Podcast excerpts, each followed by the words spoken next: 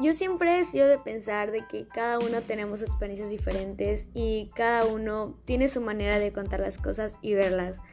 Así que este es como que un tipo de espacio para mí y para que yo pueda hablar conmigo misma. Así que si tú quieres conocerme a mí misma, hola, soy mí misma.